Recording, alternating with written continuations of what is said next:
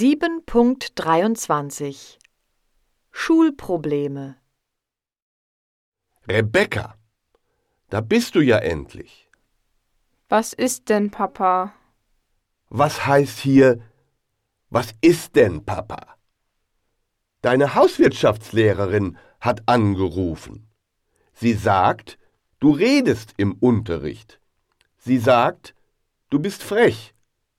Warum bist du frech? Ich interessiere mich nicht für Hauswirtschaft und ich bekomme schlechte Noten.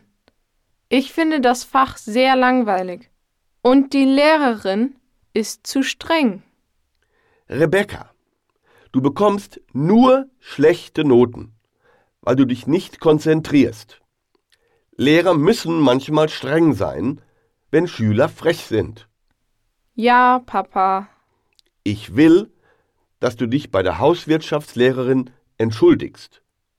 Wie heißt sie nochmal?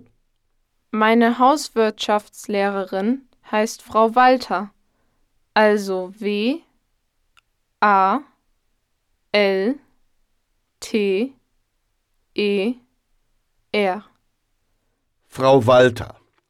W A L T E R. Google mal die Telefonnummer der Schule. Wir rufen jetzt da an. Ach, Papa. Muss das jetzt sein? Na gut.